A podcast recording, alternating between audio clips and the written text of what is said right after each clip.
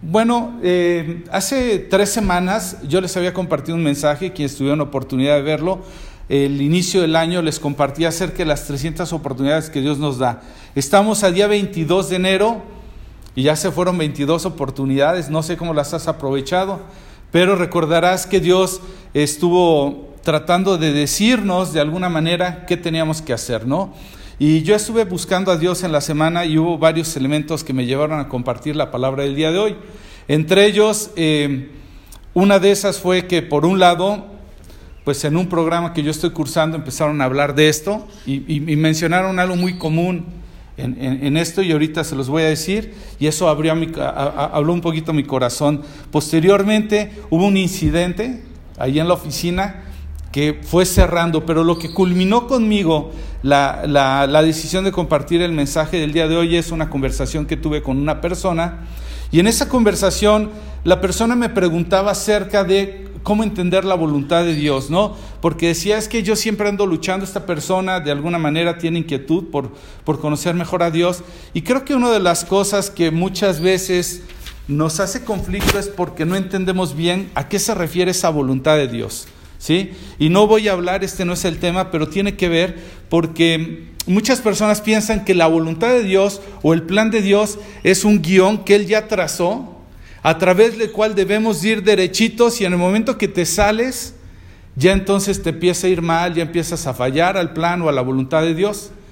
Y, como Dios me ha dado entendimiento y he comprendido su voluntad, es que eh, en realidad lo que Dios ha preparado o anticipado o ha, como diría la escritura, ha predestinado, es decir, previamente ya le ha dado un destino a las cosas, ajá, les ha dado un propósito y dice que Él ha preparado buenas cosas para que andemos en ellas. O sea, Él ya había hecho una preparación de algo, ajá, pero para lograr un propósito.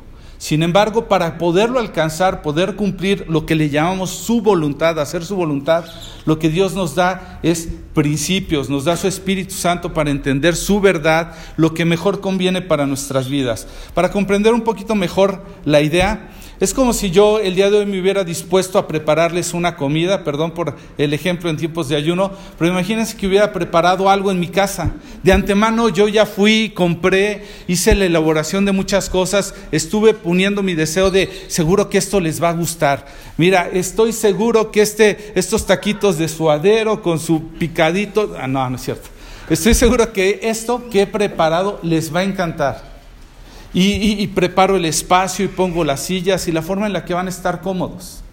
Sin embargo, por alguna razón, aunque ya todo está listo, aunque yo tengo muchos deseos de que ustedes vengan conmigo y disfruten de todo lo que he preparado y coman y pasen un buen rato, algunos no deciden venir a la comida. Algunos no deciden aceptar esa invitación, venir a esa comida. Otros vienen, pero en el camino vienen disgustados, vienen incómodos, no lo aprovechan del todo, no tienen la mejor disposición. Y otros sí vienen, ¿sí? Con todo el deseo, tal y como se los había dicho, ¿sí? De antemano, oigan, te quiero invitar a una comida, mira, va a estar así, va a haber esto, vas, vas a poder disfrutar del otro, vamos a poder platicar, convivir. O sea, yo ya pude haber predispuesto todo eso, pero si tu voluntad no está dispuesta a disfrutar, a tomar, a, aprovechar todo lo que de antemano yo preparé, pues entonces va a salirse de la voluntad que yo tenía para contigo en esa tarde, ¿no? Entonces, por entender un poquito más, y, en la semana nos compartieron un proverbio que eh, eh, está en el capítulo 16, 9, no es el tema del que me voy a centrar, pero dice, eh, podemos hacer nuestros planes, pero el Señor determina nuestros pasos. Eso es lo que dice en esa versión. Sin embargo, en la Reina Valera eh, dice, podemos, algo así como que, que podemos hacer esos planes, pero el Señor endereza. Endereza es la palabra que utiliza nuestros pasos. Es decir, nosotros estamos dispuestos a hacer algo y si lo hacemos para la gloria de Dios estaremos dentro de su voluntad y Él en algunas cosas que no vayan saliendo bien, bueno, se va a encargar de darnos la alineación. Primero a través de su palabra y de su Espíritu Santo nos va a decir, hey, sí está bien, pero quizás está mejor de esta manera. Y es, esa es la forma en la que trabaja, ¿no? Esto significa que nosotros no está, no está mal en ello planear, sin embargo Dios nos va a ayudar a dar los pasos correctos. Algunas personas están pensando o esperando que la voluntad de Dios sea tan el guion que hubieran deseado mejor que fueran robots, que hubieran dicho, ¿sabes qué a mi Señor? Prográmame la persona que tú tienes para mi vida, dime así derechito dónde camino es ella. Sin embargo, Dios me da su palabra y me da la libertad y como diría, y lo vamos a ver más adelante, el, libro de los Hechos, en el capítulo 5, que la madurez se alcanza en la medida en la que vamos discerniendo entre el bien y el mal, en la medida en la que vamos aprendiendo a través de su verdad qué es lo que mejor conviene. ¿sí?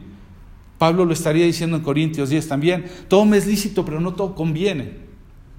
Es decir, ahí está. el permiso de Dios ha creado todo, sin embargo vivimos en un mundo pecador que las intenciones han, corrompido el corazón del hombre y entonces ya le damos otro propósito del cual Dios había predestinado las cosas. ¿De acuerdo? Entonces, esto es importante porque porque hace tres semanas, como te decía, yo les había compartido una palabra de parte de Dios que decía que debíamos de aprovechar al máximo las oportunidades. Han pasado veintitantos días y no sé qué tanto hemos aprovechado que clarificáramos de alguna manera el propósito. Es decir, en medio de esas oportunidades, Señor, ¿cuál es el propósito? Eso es alinearme a tu voluntad. Y por último, ¿cómo me voy a abastecer para cumplir ese propósito? ¿Cómo voy a intensificar mis rellenos? Ese fue el mensaje. Y les preguntaba el jueves pasado, ¿cuántos de nosotros hemos tratado de encontrar esos propósitos de Dios? para ver cómo vamos a alinear nuestras vidas. Y hay algunas resoluciones que yo te animaba a hacer y algunas tienen que ver con lo que vamos a hablar hoy. Y el, pastor Mark en el mensaje nos decía, las pausas nos ayudan a escuchar la voz de Dios y poner atención en la próxima asignatura. Dios nos va a mostrar cuál es su deseo, pero nosotros nos tenemos que esforzar para encauzar todos nuestros propósitos, todas nuestras acciones, nuestras fuerzas, nuestros recursos hacia ese propósito. ¿De acuerdo? O sea, Dios nos ha dado los dones, no agarró y dijo, repartió los dones y dijo, y tú vas a hacer esto y esto y esto. Les dio la libertad y les dijo a cada uno, ahí están los dones conforme a sus capacidades, ¿qué hacen con ello? Y cada quien tomó su decisión, todavía a uno de ellos llegó y le dijo, oye, me estás trayendo esto. ¿Por qué? Y él dijo, bueno, es que yo sé cómo eres, que etcétera, etcétera, y se justificó y le dijo, de haber sido así, pues lo hubieras puesto en el banco. O sea, cada uno de nosotros tenemos esa libertad delante de Dios.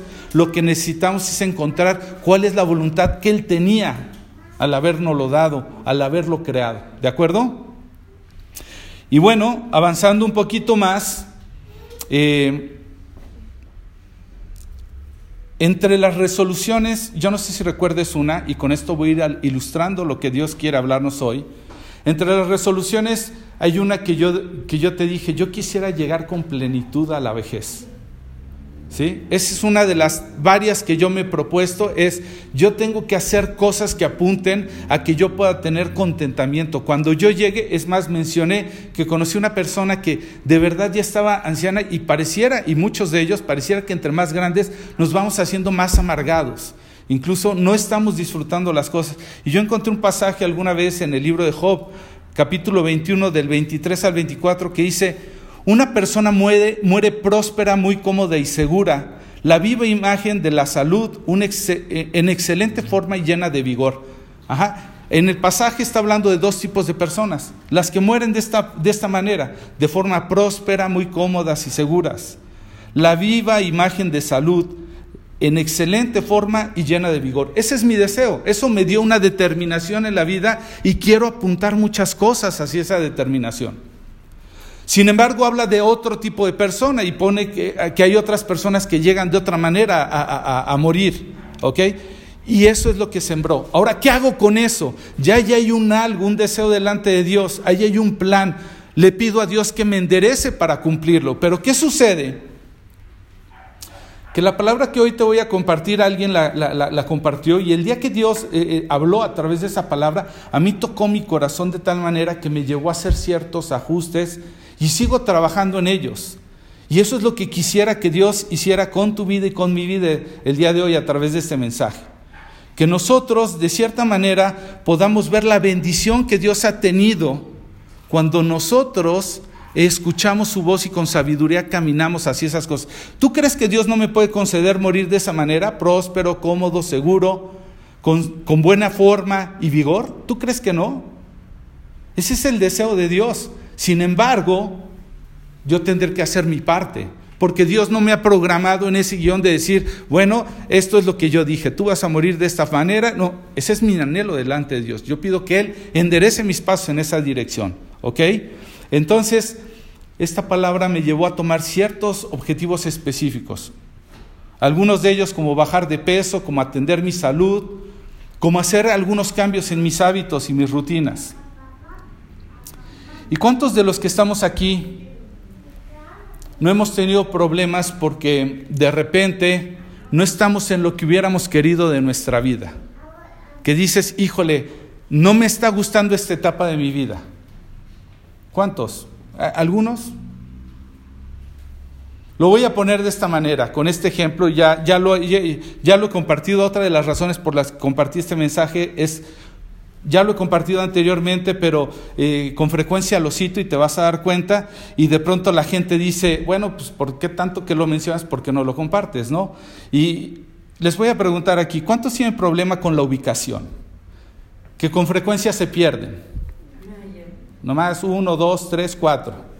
Bueno, algunos tenemos un chip así como que integrado, que donde nos paramos ya sabemos hacia dónde está el norte, el sur, etcétera. O sea, sabemos hacia dónde queda nuestra casa, pero otros no, por muy sorprendente que te parezca. Y vamos a tratar de aprender de esas personas algo el día de hoy. ¿Por qué? Porque no todos, bueno, en su misericordia Dios como que nos agrupa en parejas de tal forma que uno sí sabe, pero bien perfectamente y el otro nunca tiene la menor idea. Por más que le explican y demás, o sea, se hacen unas guerras mundiales en los hogares porque uno no entiende que el otro no trae el mismo chip, ¿de acuerdo? Y, bueno, ya, mi esposa sabe que es parte de este ministerio y entonces se tiene que poner, ajá, y no me puede decir nada, ya tengo algunas licencias como parte del ministerio. Mi esposa es una de ellas. ¿Sí? Y vamos a aprender tres cosas de estas personas. No es el tema, no estoy entrando en materia, pero son tres cosas que necesitamos aprender de personas que continuamente tienen problemas para ubicarse. Nos van a ilustrar de alguna forma el mensaje del día de hoy. Y la primera es que la persona que se pierde nunca sabe que está perdido hasta que se perdió. ¿Sí? O sea, no creas que tiene una conciencia. O sea, va en el camino y de repente hay un algo que ya le hace ver que se perdió, pero para esto quizás ya pasó media hora de donde se tenía que haber dado vueltas. O sea, no creas que dice, ya sé que me estoy perdiendo, ¿sí? O sea, estas personas nunca saben que se están perdiendo hasta que se pierden. No hay una línea clara, ¿sí? Solo tienen una idea vaga. Cuando yo platico con mi esposa, que es el tipo de personas, le digo, bueno, pero este, ya ibas para allá, porque yo tengo el radar bien puesto en la ruta que tomó, y a poco no viste que en ese momento está la flecha o está eh, eh, el monito que te indica, o no sé, eh, alguna señal. Y dice, no, es que mi amor tuvo que haber pasado 40 minutos para cuando te diste cuenta. Pues no, o sea, número uno, no saben que se están perdiendo, ¿de acuerdo? Número dos, las personas que se pierden en verdad tratan de poner atención. O sea, no creas que agarraron el volante y dijeron, arráncate. No, salen hasta con temor, van por la vida eh, diciendo, eh, yo sé que me pierdo siempre, no me tengo que perder, esa vez no me voy a perder. Y van atentas y se pierden. O sea, créemelo, las personas que se pierden en verdad Tratan de poner atención. No les gusta estar perdidos. ¿Tú crees que mi esposa disfruta llegar a mi casa y de repente decirme, oye, ¿cómo te fue? ¿Fuiste a ver a fulanita? Híjole, le está dando vuelta en su mente a ver cómo llegar. Sí, está muy bien. Ok. Y yo sé para dónde voy. Y llegaste bien. Y ella así como que oh, está entrando en un área que no quiero que entre. Y entonces dice, no, Sí, me perdí. O sea, eso era lo que querías escuchar. Me perdí. ¿Ok? La tercera cosa, quizás de la que voy a hablar un poquito más en el mensaje, pero te vas a dar cuenta cómo sucede en la vida, es que el camino que la persona toma va a determinar el destino. Es decir, tal cual dice este mensaje, la dirección determina tu destino. Si tomas el camino a un punto, ahí vas a llegar. ¿Sí? No es la intención. ¿Ok? La dirección va a determinar el destino, no la intención. Y lo he estado manejando con frecuencia en estos ejemplos y les digo, si yo me propongo ir a Ixtapa, así haya orado, así me haya emocionado, se lo haya platicado a todos mis amigos, si el día que yo decido irme hacia Ixtapa tomo la carretera a México, nunca voy a llegar a Ixtapa. ¿Estás de acuerdo? O sea, nunca, nunca, nunca. Y parece obvio, parece increíble, pero por más que tú lo pienses, nuestra vida muchas veces refleja eso. ¿Sí? Refleja que no tomamos en cuenta muchas de estas cosas. Y en nuestra relación con Dios y en nuestros matrimonios y en el cuidado de nuestros cuerpos y en muchas cosas que se nos encargan en la palabra de Dios, parece eh, risorio, pero estamos tomando direcciones que nos van a llevar a destinos determinados por más que nuestro corazón sea otro. ¿De acuerdo? Entonces, la dirección la que va a determinar tu destino. No tu intención, no tus esperanzas, no tus oraciones, no tus, no tus declaraciones, no tus sueños, no tus creencias, sino la dirección a la hora de decidir hacia dónde camines es lo que va a determinar el destino. ¿De acuerdo? Es porque tenemos desconectado. Esto es lo que dijeron en el curso que me hizo recordar este tema. Tristemente, en nuestro caminar con Dios, vamos por la vida con una gran desconexión entre el punto A, el punto en donde me encuentro y el punto donde quiero llegar. Hay una gran desconexión todo el tiempo. Ajá. Dios nos ha dado las herramientas para tomar las decisiones, la guianza, para poder llegar a ese destino. Eso es su voluntad, su voluntad ya está puesta ahí, es ahí donde te quiero. Pero nuestro deber es seguir las instrucciones para poder llegar y en este caminar con Dios he visto infinidad de personas venir a Dios para tratar de resolver dónde se encuentran en su vida. ¿Sabes cuál es su, su, gran anhelo? Vienen frustradas porque dicen, el momento en el que me encuentro, el punto en donde yo estoy ahorita, no es donde yo quería estar. No es el que yo me propuse, no era el que anhelaba. No creo que Dios pueda ser tan malo para tenerme aquí. Y Dios dice, oye, pues efectivamente, yo no te quería tener ahí. Y entonces vienen con desesperación buscando una especie de rito o una especie de oración milagrosa que los pueda trasladar de este punto de donde no quieren estar al punto donde querían estar. Dígame cómo oro para teletransportarme a este punto porque no estoy feliz donde estoy. Y así no sucede. Aún en ello Dios va a enderezar nuestros pasos, ¿sí? Y, y nos va a mandar si nos sometemos, si nos alineamos a su dirección, a su voluntad.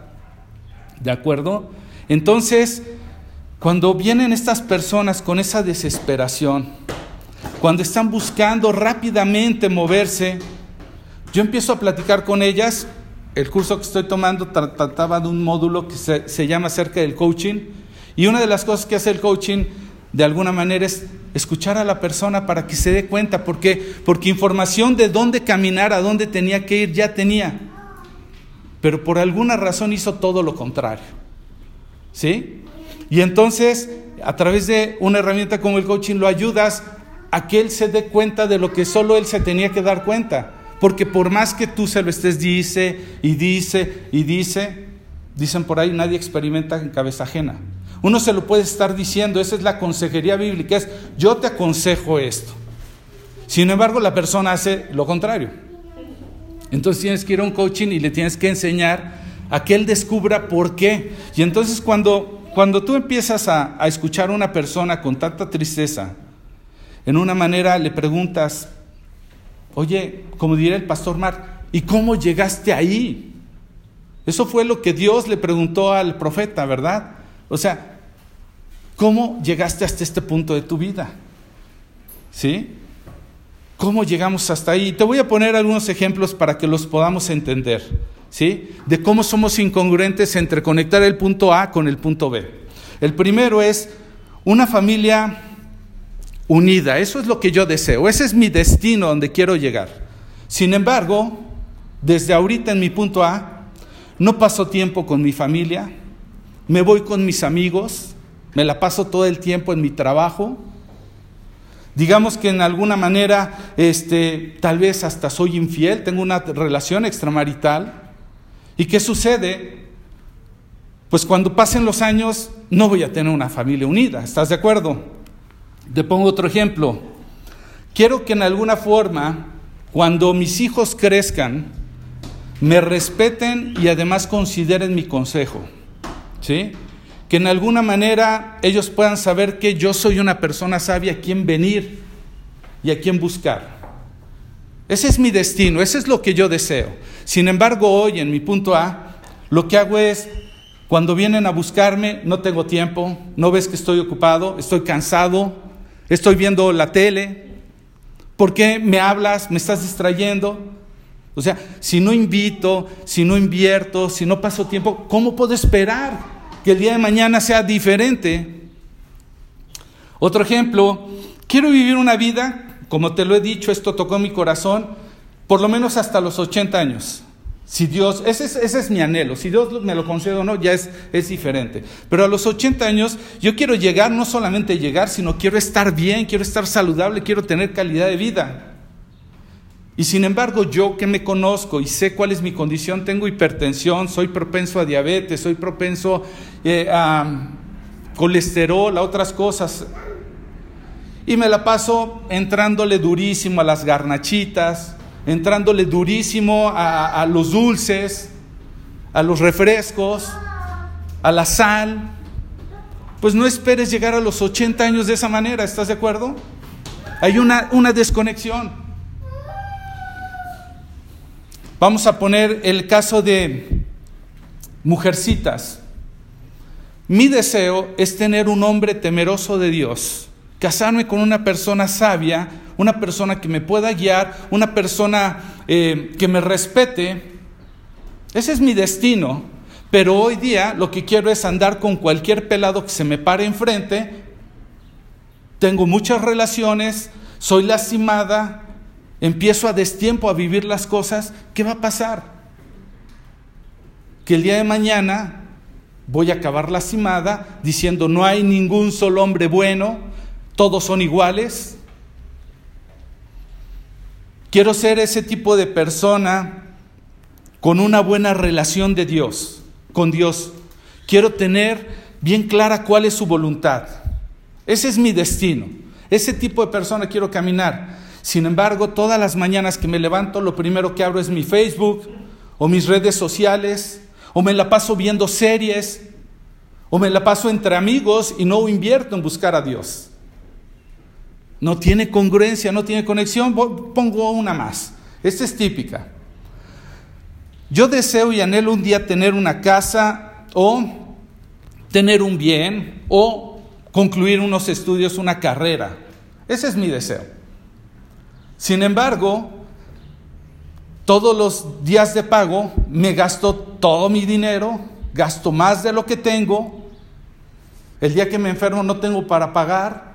Entonces nunca puedo ahorrar para una casa, para un carro, para nada. No hay congruencia porque todo me lo despilfarro. ¿Estamos de acuerdo? Entonces, ¿qué es lo que sucede? Que algunos estamos enojados con Dios de alguna manera por lo que nos está pasando porque pensamos que con la pura intención que yo tenía de las cosas, con los puros sueños que yo tuve alguna vez, con esas esperanzas de lo que pudiera pasar, eso me va a llevar a donde yo quería estar. Y no, no, no sucede así. Proverbios 14, 23 dice, todo esfuerzo tiene su recompensa, pero quedarse en palabras lleva a la pobreza. O sea, hay una parte activa en donde tú y yo estamos involucrados. Y que si disponemos Dios va a mostrar y va a revelar su voluntad y va a decir, alíñate, no, no, vete un poquito más a la derecha, a la izquierda, pero te va a dar la, elección, la dirección. ¿De acuerdo? Y entonces vamos a ver un pasaje, ahora sí voy a entrar en materia, no hemos empezado, ahí van a estar puntos para tomar notas. Vamos a ver un pasaje en la Biblia que normalmente lo que ilustra es una situación de adulterio y en ocasiones se predica en este sentido para hablar de ello, pero nosotros vamos a encontrar eh, que en medio de esta ilustración está el principio de lo que estamos hablando, ¿de acuerdo? Ese principio de que todo camino tiene un destino. O sea, nada es circunstancial. Todo camino tiene un destino. Y vamos a ir a esta, a esta historia. Esta la vas a encontrar en Proverbios en el capítulo 7 y particularmente le vamos a dar lectura desde el, desde el versículo 6. ¿sí? Es la historia de alguien. Es una historia narrada por Salomón como de una persona que estuviera desde arriba. ¿sí? Y, en la semana pasó algo muy curioso. Cuando yo estaba este, trabajando, me pongo unos audífonos, enfrente de mí, yo trabajo en un edificio en un doceavo piso, enfrente de mí está Buena Vista de la ciudad de Querétaro y, y así inmediato está un hotel. Y está el hotel y yo me paro y con frecuencia me pongo a ver y, y estoy viendo y de repente volteé hacia abajo y pude ver cómo uno venía de, estarse estacionando, iba de salida del hotel, y otro que buscó lugar por otro lado, salía y como no encontró lugar, iba a entrar al mismo punto. Y yo desde arriba diciendo, van a chocar, van a chocar, pero ellos no tenían idea que iban a chocar. Y de repente, ¡pum!, chocan. Y yo así como diciendo, qué increíble. O sea, yo lo estuve viendo todo con ganas de decir, ¡ey! Fíjate, él va a chocar, para donde vas vas a chocar. Y haz de cuenta que esa es la historia de Salomón, bueno, no Salomón, sino el que se describe aquí. Es una historia como de alguien, como, a veces son esas vistas como puedo imaginar a Dios viendo, así como diciendo, no, por ahí no, por ahí no, no seas. Es una especie de, de visión como la de Dios, como si tú pudieras ver el futuro de dónde va a parar eso. ¿De acuerdo? Proverbios capítulo 7, versículo 6. Inicia diciendo la escritura,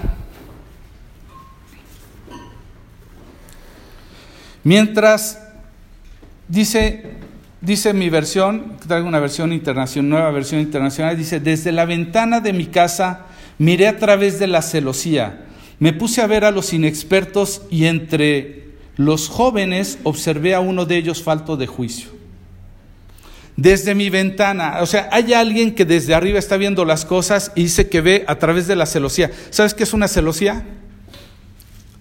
¿Nadie? Es una especie como de, decoración que se le ponía a las ventanas, como un enrejado, como, como algo a donde puedes ver hacia afuera y no pueden ver necesariamente hacia adentro con claridad. Entonces, ahí como para chismear, ¿sí? Si has visto estos como entretejados, no es una persiana propiamente, pero es una especie de como de protección que no sirve propiamente de protección. ¿Ok? Si no sabes sobre la autopista México-Querétaro, ya casi para llegar a 5 de febrero, ahí de aquel lado lateral, celosías y hay hasta formas y todo, ahí te vas a dar cuenta que es una celosía. Bueno, se le pone a las ventanas. Entonces, desde, desde la ventana de mi casa miré a través de la celosía y dice, y me puse a ver a los inexpertos. Entre los jóvenes observé a uno de ellos falto de juicio. Y aquí hay una pequeña enseñanza, porque aunque nos ofenda a los que somos jóvenes, los jóvenes nos caracterizamos por no tener juicio y no tener razón. ¿Sí? En alguna manera nosotros como cualquiera, hablo de los jóvenes, somos pecadores. Ajá. Y la diferencia entre, eh, entre un joven y, un, y una persona más madura es el buen juicio, porque el buen juicio requiere de tiempo, requiere de experiencia. O sea, hay cosas que tarde o temprano, de alguna forma, van a requerir que pasemos por circunstancias. Hay una enseñanza, hay una dirección de Dios ¿sí? Pero no todos la queremos atender. Entonces, tenemos que entrar a un área de experiencia y darnos cuenta y decir, tienes razón, Señor. Tenías tanta razón. Esa es la lucha en la carne, en la naturaleza pecadora. La diferencia está entre el buen juicio porque requiere tiempo y experiencia. En Hebreos capítulo 5, versículo 14 dice que la madurez se adquiere por la práctica entre, entre discernir entre lo bueno y lo malo inevitablemente, hasta en lo, natural lo vemos. Por más que estás con el hijo duro y duro, no agarres ahí, te vas a quemar, te vas a que se quemó. Se lo dijimos. ¿Qué nos hace saber que se va a quemar a muchos de nosotros? Que también nos quemamos. ¿De acuerdo? Por lo regular se caracteriza esto. Y, esto da sabiduría. Y por eso es que los padres solemos ser muy de consejos. Todo el tiempo damos consejos. ¿Y cómo se, cómo se, se puede dar cuenta uno cuando mayormente una persona ya es padre? Porque casi cada diálogo con sus hijos se vuelve una enseñanza. Te lo digo, mira, ya alguna vez estuve ahí, etcétera, mira, no quiero que te pase, me pasó, etcétera, etcétera. O sea, casi, casi, todo el tiempo nos la pasamos dando sermones.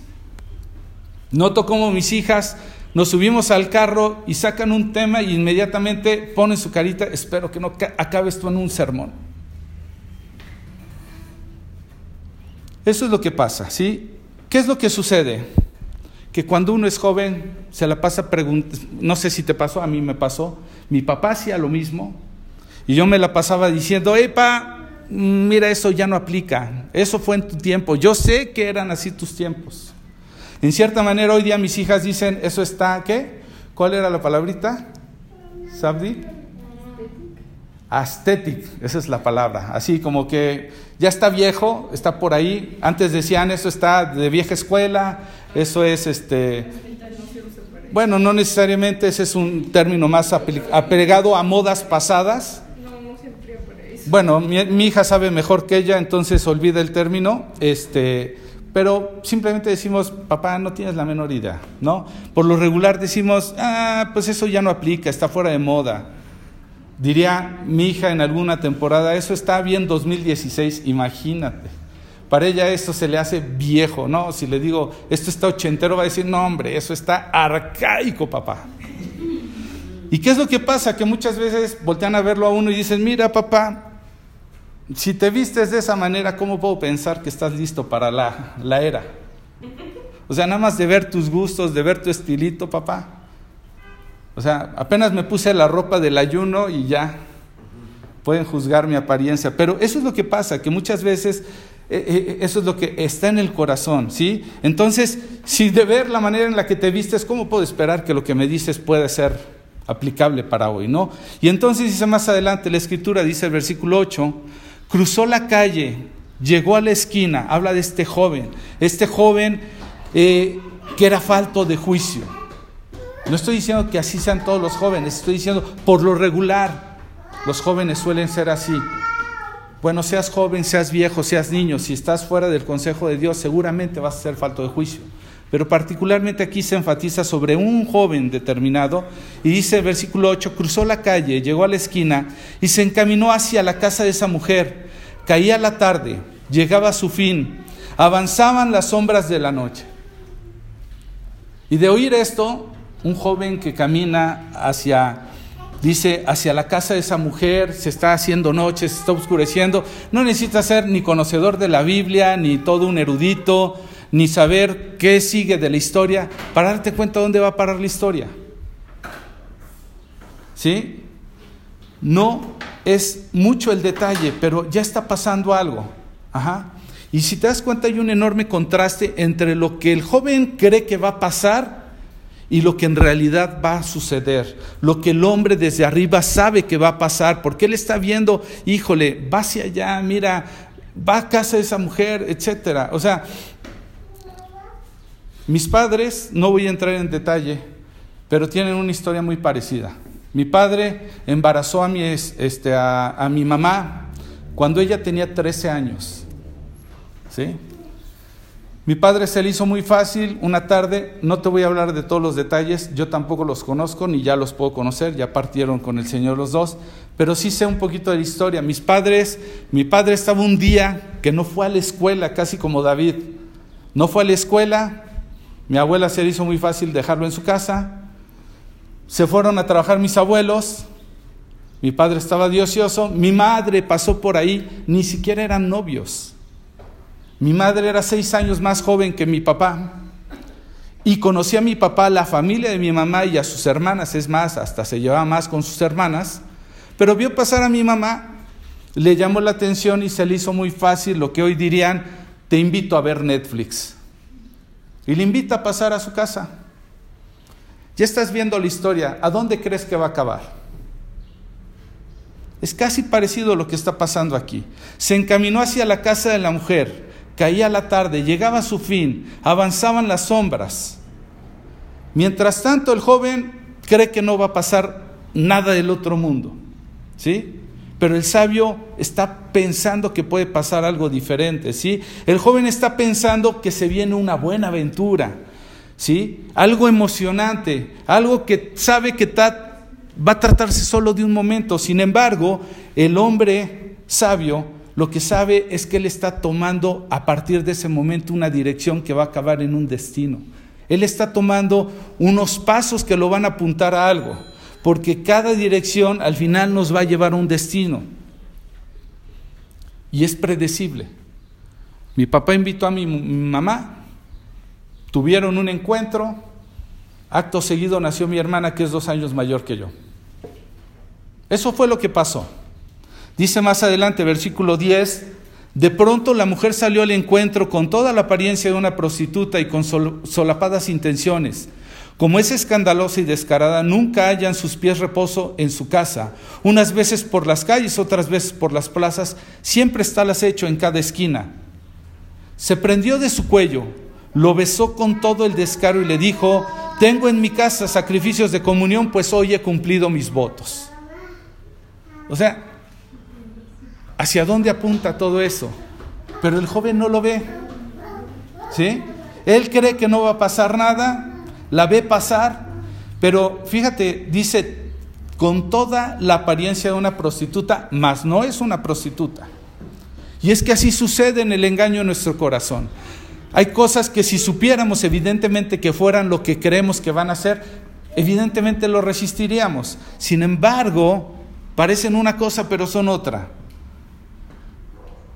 Y por si fuera poco, versículo 14 le dice, tengo en mi casa sacrificios de comunión, pues hoy he cumplido mis votos. Se cree que esta, este comentario puede ser porque la mujer habla de sacrificios de comunión, es decir, hay cosas que para poder acceder en la cultura judía después de los días de menstruación de una mujer tenía que seguir ciertos procesos para su purificación. Y ella pudo haber cumplido eso, por eso es que podía tener comunión y había, había cumplido con esa parte de los votos. ¿sí? En una manera es, ¿sabes una cosa? Esto no hay problema con Dios. Muchas de las decisiones que tomamos entran en un conflicto de decir, ay, ¿cuántos, has, ¿has oído a alguien llamarle bendición a lo que no es bendición? Es una cosa parecida. O sea, empezamos en nuestro corazón a disfrazar, como lo que alguna vez te platiqué que hizo David con la pobre de Betsabé de decir, bueno, pues mira, pues ya se quedó solita, sin esposo, pues bueno, la voy a hacer mi mujer.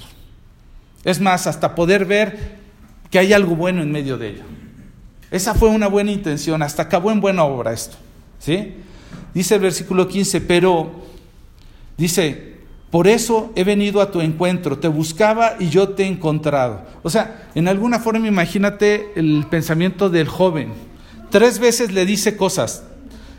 Te encontré, te busqué y te he encontrado. O sea, le afirma tres veces. Casi, ¿conoces esas personas que se la pasan por la vida buscando señales para encontrar la voluntad de Dios?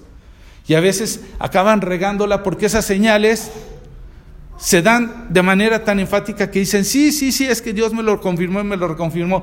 ¿Está mal pedir señales? No creo que esté mal pero no es en base a las señales, como eh, decía mi esposa, me acuerdo de, un personaje que toda la vida se la pasa buscando el amor de su vida y está buscando señales en eso. Ese es de, un programa que, conoce, conocemos, ¿sí? Y, y, precisamente en la conversación que tuve en la semana con otra persona, nos recordaba a una mujer que conocíamos que así andaba por la vida y tomaba cada decisión porque creía encontrar la señal de Dios en eso. Pero tú le preguntabas, bueno, ¿y qué principios de la palabra de Dios, qué dirección de su voluntad te está guiando para entender que esas señales de Dios? Y, no te sabía decir. Porque ella solamente decía, bueno, si esto es de Dios, entonces que me salga el encuentro a esta mujer, que ella me busque a mí. Y pum, que la encuentra. Y que le dice, además te buscaba. No, ¿sabes cómo se sentía este joven? No, hombre, se alinearon los astros. ¿Sí? Esto es para mí. Le dice, o sea, en alguna forma te encontré, te buscaba, te he encontrado. Él seguramente se siente como, eh, eh, dirían, perdónenme la chaburroquez, como la última Coca-Cola en el desierto. Para los que no entienden ese término, que están más chavales, explíquenles más acabando. Pero hace cuenta que era, wow, esta bendición está como para mí, diseñada para mí. Y así se engaña el corazón. Dice la escritura que el corazón es engañoso más que todas las cosas. ¿sí? Él, está diciendo, soy especial. De todos ellos me escogió a mí. ¿sí? Le tengo que decir a mis amigos. O sea, siente que esto es bastante bueno. Y dice, versículo 16, sobre la cama he tendido multicolores linos egipcios. He perfumado mi lecho con aroma de mirra, aloe y canela. Ven, bebamos hasta el fondo la copa del amor, disfrutemos del amor hasta el amanecer. ¡Wow! ¡Wow! Se siente, mira, ni mandado a hacer. ¿Sí? O sea, seguro que no es un sueño, a ver, pellizqueme, no puede ser cierto. Todavía por si fuera poco, versículo 19 le dice, mi esposo no está en casa y ha emprendido un largo viaje. O sea, es decir, no la podemos llevar tranquilos. Nadie lo va a saber, no se van a dar cuenta. Dice, se ha llevado consigo la bolsa de dinero y no regresará hasta el, hasta el día de luna llena. Es decir, échale. No va a salir pronto a la luz. No hay nada que nos estorbe. Parece que todo va a estar muy bien. ¿Sí? Podemos tomarnos nuestro tiempo, podemos tener la seguridad de que nada va a pasar. Te das cuenta que hay muchas cosas de las que decidimos que creemos que no van a pasar, que además tenemos toda la, ¿cómo te diré? Cosas que nos van a proteger. Más adelante el 21 le dice, con palabras persuasivas lo convenció, con lisonjas de sus labios lo sedujo. El joven que vivía un sueño de película, que se sacó la lotería, que cree que la vida es perfecta. Sin embargo, no es así. Así son muchas de las decisiones que tomamos. Versículo 21, y enseguida fue tras de ella, como el buey que va camino al matadero, como siervo que cae en la trampa hasta que una flecha abre sus entrañas, como el ave que se lanza contra una red sin saber que en ello va la vida. Mientras para el joven decía, wow, este es, esto no se vive dos veces, tengo que aprovecharlo. Vive confundido, ¿sí? En alguna forma, si, si alguien como este hombre sabio se le hubiera acercado a mi padre y le hubiera dicho, hey, detente tantito, ¿sabes a dónde va a parar eso? En que Luis va a ser un predicador. Ah, no. Al final del día Dios endereza nuestros pasos, se glorifica, hace muchas cosas, pero no era el deseo de Dios. No tenía por qué ser así en la vida de mi padre, en la vida de mi madre. Le hubiera gustado a alguien poderle decir, ¿sabes qué? Cuídate. Esto no es una decisión, es una dirección la que estás tomando y te va a llevar a un destino. Sin embargo, ¿qué pasa en el corazón del joven? Tranquilo, no va a pasar nada. Solamente es un momento. ¿Sí? Solamente es una noche.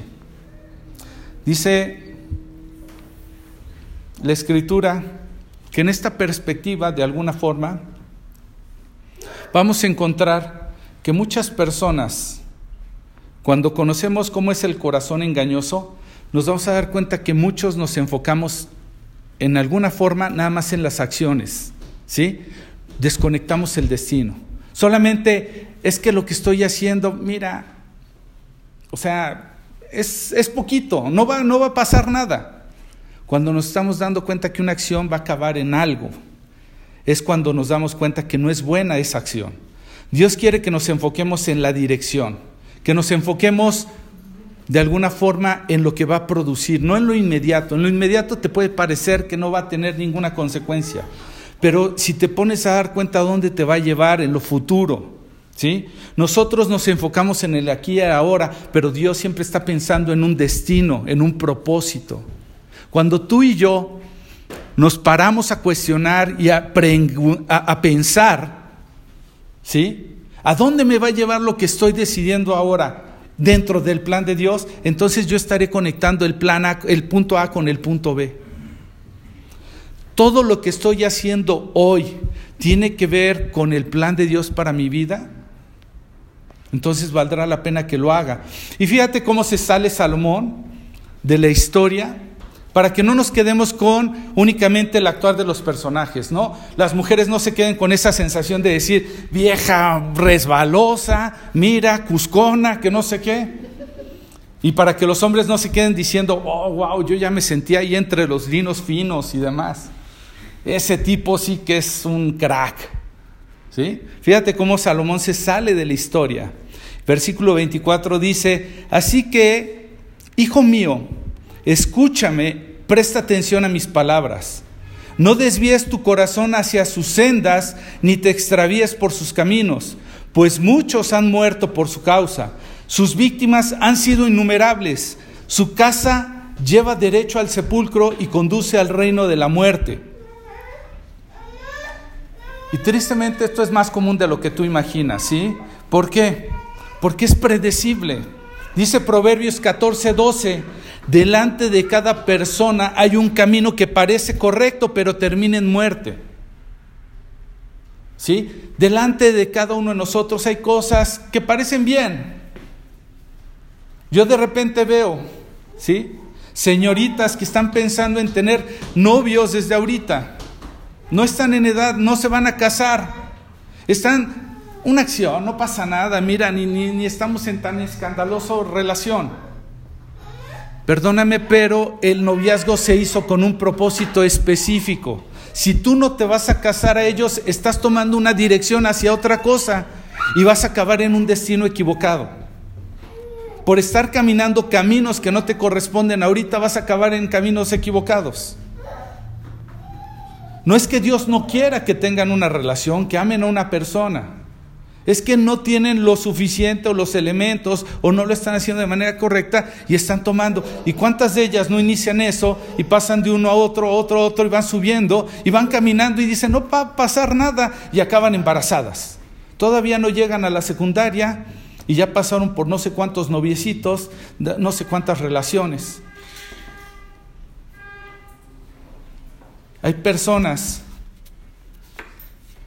que están tomando rutas ¿Qué creen? No va a pasar nada. Escuchando música o viendo películas o viendo cosas que dicen, mira, nomás fue una escenita. Hombres. Ah, ay, mira un desnudo, ni que no supiéramos, Dios nos creó así nada más. Y pasa de un desnudo a ver algo más y están entrampados en la pornografía hoy día. ¿Por qué? Porque una pequeña acción que no iba a pasar nada, empezó a tomar una dirección y los tiene en un destino donde no debieran estar. Alguien que empieza a beber y que dice, eh, una copa. Bueno, ¿estás viviendo de qué manera? ¿Por qué razón? ¿Cuál es el motivo? Y cuando menos se los esperan ya no pueden poner freno y control a su manera de beber. O sea, delante de cada persona hay un camino que parece correcto pero termina en muerte. ¿Alguna vez has tomado tu consejería? ¿Alguien de ustedes ha tomado consejería? En este ministerio que Dios me ha permitido servir a algunas personas, con frecuencia me encuentro eh, con algunas personas que vienen con situaciones y se paran de alguna manera en su relato, en lo que me están diciendo, y a la mitad del relato yo les digo, ¿y a poco no pasó esto? Y ellos, sí. Y de verdad, y en el momento que tú hiciste esto, él no pensó en eso. Oiga, sí. Oiga, usted es mago, es brujo, ¿cómo le sabe? Lo que pasa es que cuando le dices, ¿y no sentiste esto? O, le dices, eh, y de alguna forma, seguro que pasó esto otro. Y la, gente se sorprende y dice, wow, qué inteligente. Lo que pasa es que es tan predecible. te va narrando una historia que va tomando un camino, un destino que tú ya sabes a dónde va a parar y agarras y dices, no se necesita ser muy sabio. No necesitamos. Ahora, nosotros no podemos seguir viviendo con esa desconexión, ¿sí? Dios ha puesto un destino y una ruta para llegar a ese destino. Y la vida, ¿sabes? La vida allá afuera lo que trata todo el tiempo es de darnos ideas de que no va a pasar nada, de que solo se vive una vez, de que todo va a estar bien, de que incluso eso puede ser hasta la voluntad de Dios. ¿Te das cuenta cómo la gente confunde con frecuencia? Es que si, si Dios lo, si te llegara a pasar algo es porque Dios lo, lo tenía en su voluntad. Entonces, la razón por la que nosotros nos gustan las rutas equivocadas, ¿sabes cuál es? Es porque muchos otros están caminando por ella. Y en cierta manera creemos que muchos no pueden estarse equivocando. ¿Sí? Que ellos tienen una, una conexión que nosotros queremos. Ellos, ¿qué es lo que conectan? El lado emocional. ¿Sí? Solo siguen el deseo de su corazón. Y dirían por ahí, nosotros pecadores, o dirían en otra manera, nosotros eh, chillones y todavía nos jalan la trenza. O sea, ¿cuántas veces no has buscado el consejo de alguien que lo que quieres es que te confirme que vas bien en tu caminar? Pero no nos gusta el que nos detiene y nos empieza a cuestionar y nos empieza a confrontar con la verdad. ¿Sí? Agarramos y lo rechazamos. Queremos ir con el amigo que dice, sí, sí, tú dale, dale con todo. Porque ellos lo que están haciendo es una conexión emocional y nosotros lo que necesitamos es tener una conexión con el propósito o con el destino que Dios tiene. Si quieres que te vaya bien. Si, quiere, si quiero que me vaya bien. Entonces, vamos a terminar con algunas preguntas que creo que son importantes. Porque debemos de preguntarnos, ¿en qué dirección me encuentro hacia donde yo deseo estar? O a donde yo quiero estar. ¿En qué dirección? No estoy contento con algunas cosas, no estoy contento con lo que está pasando en mi trabajo. Bueno, ¿en qué dirección estás para encontrarte en un punto diferente? No estoy contento con la relación con mi esposo o con mi esposa. Bueno, ¿hacia dónde quieres ir? Te lo dije, no hay peor cosa que el que va por ahí, por la vida, sin saber hacia dónde va. Porque va a llegar a cualquier lugar y va a estar enojado con ello. Entonces, ¿qué, ¿en qué dirección te encuentras apuntando hacia donde quieres llegar? Te voy a volver a citar algunos ejemplos que ya eh, había mencionado para replantarnos las preguntas mejor, para redirigir. ¿Estoy siendo congruente con el destino que quiero en cuanto a mi relación con Dios? Es decir, quiero una relación con Dios de determinado nivel, ¿estoy haciendo lo necesario? ¿Estoy tomando eh, la dirección y los pasos?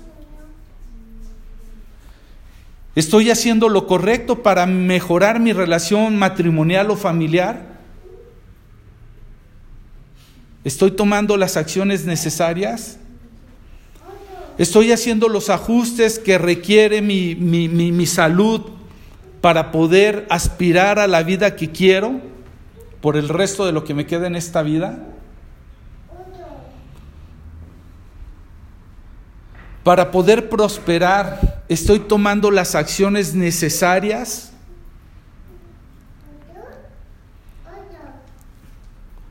Si tú y yo revisamos este tipo de preguntas, te vas a dar cuenta que Dios ha provisto de una vida para que la vivamos en abundancia, con contentamiento, con deleite, aún en un mundo caído que no te ofrece lo mismo. Pero Dios lo redime de alguna forma, en tanto estemos aquí. Dios da oportunidad de poder hacer cosas, pero hay acciones que tú y yo tenemos que tomar. Entonces yo te quiero animar para que de verdad tomes tiempo. Yo te reté en el mensaje de hace tres semanas diciendo, planteate resoluciones sencillas, unos cuantos renglones, a dónde te quieres ver, para dónde quieres apuntar. No sé si recuerdes algunas de ellas, pero sería importante que, lo vieras. Te, voy a leer, y no por querer imponerte mis, mis, resoluciones, pero eh, en alguna manera te, quiero leer algunas de las que yo había compartido en esa ocasión para que te des una idea. Yo quiero ser fiel en el llamado que Dios me ha dado. ¿Sí? Fidelidad es, tenga ganas, tenga fuerzas, tenga dinero, no tenga dinero. Yo quiero ser fiel, sé que me ha llamado a ser discípulos. Sé que me ha llamado a plantar iglesias en algunos lugares. Bueno, ¿qué estoy haciendo? Ese es el destino, ese es mi punto B. ¿Qué estoy haciendo que apunte hacia eso? Para buscar mi fidelidad. Quiero caminar con integridad de carácter. Es decir, quiero ser la misma persona aquí entre ustedes y con mis amigos y con mis compañeros del trabajo y, y, con mis familiares. Y no lo he logrado, pero quiero apuntar hacia ello. ¿Qué acciones estoy tomando?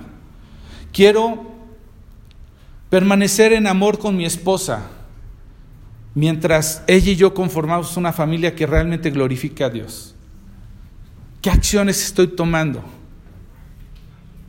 que me lleven a mantenerme en amor por mi esposa, a no estar viendo hacia otros lados, a que mi esposa y yo, de vernos, empecemos a dar gloria a Dios y la gente quiera decir, oye, son un referente. Quiero alcanzar el final de mi vida amando a Dios, es decir, lo que te leía en Job. Si yo tengo salud, bienestar y demás, Voy a tener muchas cosas, pero entre ellas voy a poder ver a Dios en todo esto. Y lo voy a poder amar, si me lo concede bien, pero yo quiero apuntar hacia allá. Y hay algunas otras. Tómate un tiempo, de verdad, no pierdas las oportunidades. Dios está dejando correr el tiempo para nosotros.